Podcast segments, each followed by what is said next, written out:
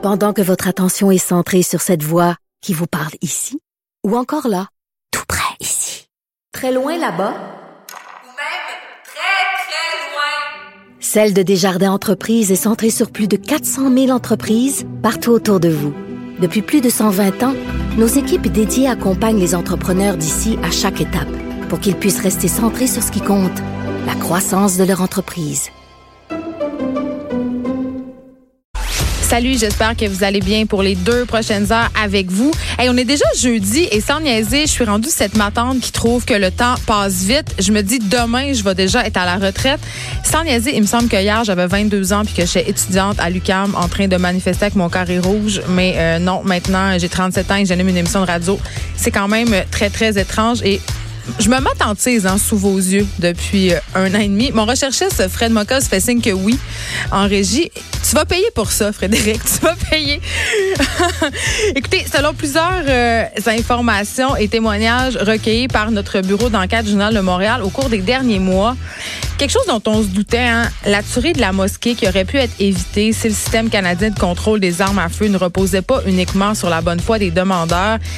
Alexandre Bissonnette, qui, en effet, s'est procuré une arme avec une facilité déconcertante, OK? Avec un petit mensonge, il a pu déjouer les règles fédérales d'acquisition d'armes à feu, en particulier celles pour l'obtention d'armes à autorisation restreinte, comme ces deux pistolets, hein, les deux pistolets qu'il a utilisés, causant la mort de plusieurs personnes, on se le rappelle. Or, Québec n'a pas l'intention pour l'instant de réclamer un resserrement des règles à Ottawa et je vais en parler avec Guy Morin.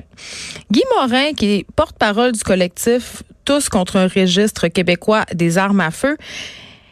Et la raison pour laquelle je voulais inviter euh, un, bon, je sais pas si je vais dire un pro-gun, mais en tout cas quelqu'un qui est contre le registre des armes à feu, c'est parce que moi j'ai tendance à être euh, vraiment, vraiment pour le registre des armes à feu et la restriction, surtout euh, pour les armes à usage restreint, c'est-à-dire des choses qui sont pas utilisées pour la chasse habituellement. Là, ce sont des fusils qui sont utilisés dans les champs de tir à des fins sportives. Je comprends pas pourquoi ces armes-là pourraient être en libre circulation. Qu'est-ce que ça enlèverait aux personnes si on contrôlait ce type d'armes-là? Donc, je veux vraiment savoir ce qu'ils en pensent. Je veux vraiment savoir euh, pourquoi ça brimerait qui que ce soit de mieux contrôler les choses parce qu'une personne qui se soumettrait, si on veut, à tout le processus, un processus qui serait euh, resserré, ben pourrait quand même au bout du compte, si elle se révèle euh, non dangereuse, hein, parce qu'il y a quand même tout un enjeu de santé mentale là-dedans, et si elle prouve sa bonne foi, utiliser une arme à usage restreint. Donc, on va parler à Guy Morin tantôt. Ceux qui pensent que l'histoire, c'est plate. OK, euh, je vous avoue, l'histoire, c'était pas ma matière préférée au secondaire. J'avais pas vraiment l'habitude de m'endormir en classe, sauf pendant mon cours d'histoire. Même si le sujet m'intéressait, on dirait que je trouvais ça trop trop linéaire, trop trop plate finalement. Je me rappelle même encore du nom de ma prof d'histoire, cette pauvre Marjolaine Vézina. Elle avait maille à partir avec nous, elle avait vraiment de la misère à nous à nous intéresser. Et là, ceux qui, comme moi, pensent que l'histoire c'est plate vont se raviser parce que je reçois aujourd'hui un historien gamer. OK? Oui, oui, ça se peut. Il s'appelle François Lafont. Il vient de Rimouski. Il habite à Rimouski. Et il enseigne l'histoire en ligne tout en jouant à des jeux vidéo. Il est même sur Twitch. Je trouve ça vraiment génial parce qu'une bonne façon d'intéresser les gens, évidemment, et les jeunes en particulier, à des sujets qu'ils trouvent moins attractifs, c'est de passer par un médium qu'ils aiment beaucoup, en cas les jeux vidéo. D'ailleurs, j'ai un ami historien à moi, Laurent Turcot, qui a participé à l'élaboration euh, du célèbre jeu vidéo Assassin's Creed, produit par Ubisoft, avec d'autres historiens par ailleurs. Euh, il a aidé à la reproduction de la ville de Paris. Euh, puis dans le domaine du jeu vidéo, là, Assassin's Creed fait figure de référence en termes de crédibilité historique. Ils ont vraiment porté une grande attention au côté réaliste, à vraiment faire la reproduction la plus la plus fidèle possible de Paris à une certaine époque. Et évidemment, pour ça, bon, ils travaillent avec des historiens, on l'a dit, des chercheurs. On veut vraiment plonger les joueurs dans le passé. C'est une espèce de machine à remonter dans le temps, si on veut. Et euh, bon, ça fait évidemment des, des ponts qui sont très, très intéressants entre l'histoire et le jeu vidéo. Et il y a un, le studio a mis un jeu au point, un jeu immersif sur mobile basé sur la réalité augmentée que reprenait Assassin's Creed justement, mais sans la partie combat.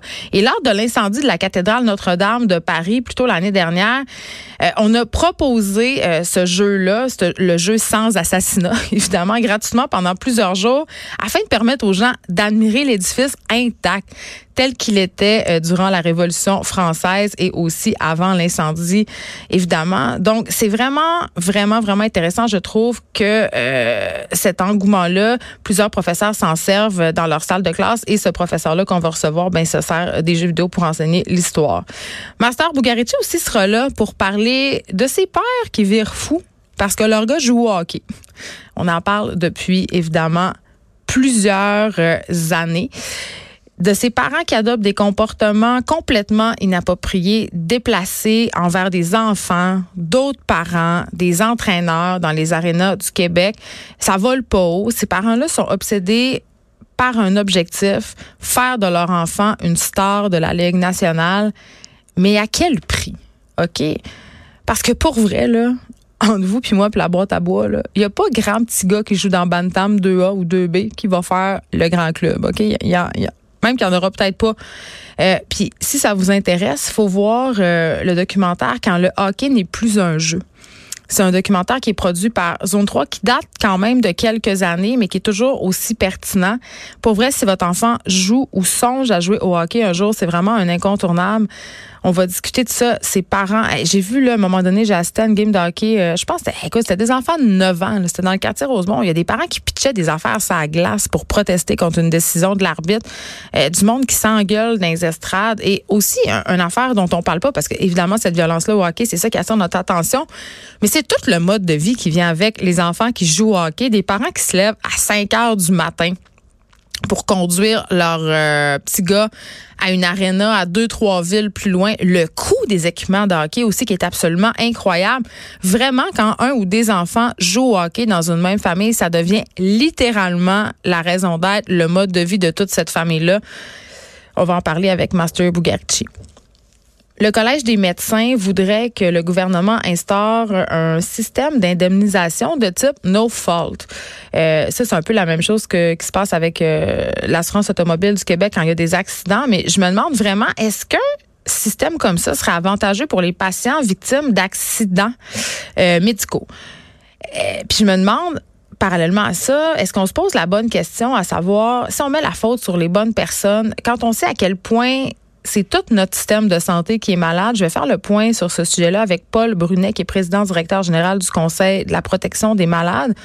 On va aussi revenir avec lui sur cette décision de la Cour supérieure du Québec qui a donné raison hier à deux Québécois atteints de maladies dégénératives incurables qui demandait que l'aide médicale à mourir soit disponible même aux gens pour qui la mort n'est pas imminente. Parce qu'on sait que en, ce moment, ou du moins jusqu'à mercredi, euh, tu pouvais juste demander l'aide médicale à mourir si des médecins disaient, écoutez, là, il va décéder, c'est sûr, il va décéder dans pas long, c'est une question de mois. Mais pour les gens qui étaient condamnés à vivre avec une maladie dégénérative, pour des gens qui étaient condamnés à mourir peut-être dans plusieurs, plusieurs années, mais en vivant justement des souffrances intenses, c'était impossible pour eux euh, de demander l'aide médicale à mourir. C'est pas possible non plus euh, de l'obtenir pour les enfants, les enfants qui souffrent de cancer et pour qui il n'y a rien à faire ne peuvent pas le demander.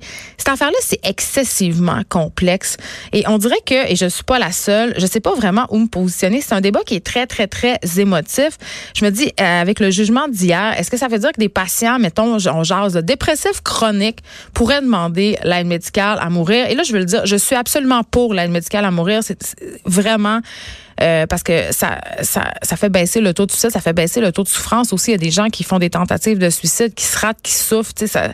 Mais je trouve ça difficile en titi à baliser cette affaire-là. Et là, la fille des régions en moi jubile un peu.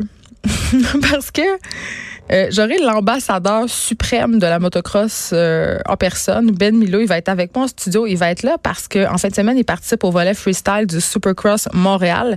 Ça, ça va être samedi au stade olympique. Et en ce moment, ma seule question, là, je me demande juste s'il va sentir le gaz. J'ai passé mon enfance dans des pits de sable à checker du monde, faire de la motocross ou à faire de la motocross moi-même. Alors, ça promet, je vous le promets. Euh, Dave Morgan, humoriste, euh, est-ce que je pourrais... Notre humoriste en résidence euh, va être là pour nous parler de son expérience comme camelot d'un jour au magazine L'Itinéraire. Ça fait déjà trois ans que Dave fait ça et il faisait ça ce matin même. Donc, il va venir nous expliquer un peu pourquoi il fait ça et qu'est-ce qu'il a vu le grand retour de Caroline J. Murphy aujourd'hui, notre euh, papesse du potin. Elle va nous présenter évidemment euh, le plus croustillant de la semaine et j'espère vraiment qu'elle va nous parler de Drake qui a finalement répondu à Bianca Andreescu. Hein? Euh, quand même coup de théâtre. Et parlant de tennis, je ne sais pas si vous avez vu ça passer sur les médias sociaux et je ne sais pas si vous vous rappelez de cette joueuse de tennis étoile Kim Kleister elle était vraiment très, très, très populaire, très, très bonne aussi. Elle s'était retirée, ça fait sept ans, pour élever ses enfants. Elle en a eu trois, OK? Et là, elle a fait un, post sur Twitter qui vraiment fait boule de neige. Elle a annoncé son grand retour, en tout cas, son désir de faire un grand retour en 2020. Et ça, ça vient avec une vidéo. Et la vidéo, on la postera euh, sans doute sur la page Facebook des effrontés. Eh, on, peut voir euh, la tennis girl, euh, bon, on peut la voir avant, mais on peut surtout la voir maintenant se faire aller sur le court de tennis. Et là, je vais peser mes mots. Mettons qu'elle n'a pas exactement la même shape qu'elle avait avant. C'est sûr, elle a eu trois enfants, OK? Et là, euh, c'est peut-être pas tant le grand retour de Kim Kleister qui fait jaser, c'est plutôt ses courbes généreuses. Et là, évidemment, hashtag les gens se font aller et ils vont de critiques euh, que ça, ça va être impossible pour elle de revenir au jeu, qu'avec une shape comme ça, euh, comment elle peut penser qu'elle peut exceller à nouveau dans son sport. Mais moi, il y a deux choses que je trouve intéressantes là-dedans. La première, je reviens à cette fameuse phrase euh, qui, avait été prononcée à l'époque par, je crois, euh, une gestionnaire chez Google qui allait comme suit, You can't have it all. C'est-à-dire, tu ne peux pas tout avoir en même temps. Et je trouve que, que ce vidéo-là, que ce retour-là de Kim Kleister nous le montre assez bien. Euh, évidemment, on nous bourre dans la tête, euh, à nous les femmes, depuis la révolution féministe, qu'on peut tout avoir, qu'on peut avoir une brillante carrière, être une mère incroyable, une épouse incroyable, et ça nous met une pression incroyable. Et, et c'est vrai, you can't have it all. Moi, je dis plutôt, tu peux avoir tout, mais pas en même temps. Parce que penser que tu peux avoir à la fois la carrière, la famille, le chum et tout conjuguer ça de façon euh, merveilleuse et parfaite, c'est vraiment foncer tout droit dans un mur. Et je sais qu'on est beaucoup à faire cette erreur-là. Mais à un moment donné, si on veut travailler, si on veut être une mère, si on veut être une blonde qui a de l'allure, il faut pouvoir euh, faire des deuils dans certains aspects de l'existence et peut-être pas en même temps. Ça veut dire que parfois, et, et souvent quand j'écris là-dessus, il y a beaucoup de critiques. Euh, quand j'écris par exemple que pour performer dans mon travail parfois ben mes enfants doivent faire certains deuils. Par exemple ils doivent faire le deuil euh, d'une maman qui est toujours là aux activités scolaires. Ils doivent faire le deuil euh, d'une maman qui est sur le site de l'école ou d'une maman qui la fin de semaine se consacre entièrement à eux parce que mon travail prend beaucoup de place dans ma tête et prend beaucoup de place dans mon horaire. Donc il faut être prêt à faire des sacrifices et ça peut être dans les deux sens. Là, je parle de des enfants qui ont à faire des sacrifices à cause de ma carrière, mais je pourrais parler aussi de mes patrons qui doivent s'adapter au fait euh, que j'ai trois enfants puis que parfois ça m'est arrivé là, de venir euh, animer ici avec mon plus jeune Ernest 4 ans qui a passé littéralement une heure assis sur les genoux euh, d'une ou d'un recherchiste pendant que j'animais euh, mon spectacle de radio. D'ailleurs, je salue l'ouverture de mes patrons pour la conciliation travail-famille. Je pense que j'ai jamais vu mieux. Bref, la joueuse de tennis Kim Cassius qui fait son retour au jeu. Je sais pas si ça va marcher son retour pour le circuit pour elle. En tout cas, une chose est certaine, c'est que ça va faire couler beaucoup d'angles et j'espère que les personnes qui la critiquent pour son apparence physique, pour son poids, se regarde dans le miroir et euh, fort à parier que la tennis girl est pas mal plus en forme que les trolls qui la critiquent sur les médias sociaux. Juste avant qu'on s'en aille à la pause, on reste dans, dans le domaine du sport. C'est rare que je vous parle de sport, là, mais l'espace des affaires. Il y a une nageuse qui a été pénalisée car son maillot de bain ne couvrait pas assez ses fesses. OK? Et là, c'est drôle parce que le maillot de bain qu'elle portait, cette nageuse-là en question, Brecken Willis, 17 ans, une Américaine euh, qui vient de l'Alaska, eh bien, euh, ce maillot-là lui avait été fourni par son équipe de natation. OK? Donc, c'est pas un maillot qu'elle était allée s'acheter chez Bikini Village avec sa mère, là. Donc, elle a, elle a été disqualifiée lors d'une compétition parce qu'un arbitre jugeait que le dit maillot dévoilait trop son, son arrière-train, son popotin, ses fesses. Mais finalement, euh, son titre a été rétabli parce que l'entraîneur d'une autre équipe, euh, c'est même pas la sienne, a carrément pété un câble, OK? Son nom à cette entraîneuse-là, et, je veux vraiment, ça se rendra jamais jusqu'à elle, mais quand même, je tiens à souligner son, son geste. Lauren euh, Langford a publié, euh, pardon, a publiquement contesté la décision de l'arbitre. Elle a accusé sur un blog qu'elle tient l'arbitre en question de s'en être pris à la jeune fille, qui est une jeune fille métisse. Et euh, justement, elle dit, écoutez, là, en raison de ses origines ethniques et de sa morphologie, on l'a chémé, on l'a mis de côté, on l'a disqualifié parce que justement, son derrière était plus proéminent que les autres nageuses. Quand même quand même, j'aurais pas aimé être à la place de cette jeune fille-là. Ça doit être excessivement humiliant. Euh, un maillot en plus qui lui a été fourni par sa propre équipe. Chapeau à cette arbitre qui s'est tenue debout, qui s'est levée. Et fort heureusement que cette jeune fille a pu retrouver son titre. On s'arrête un instant.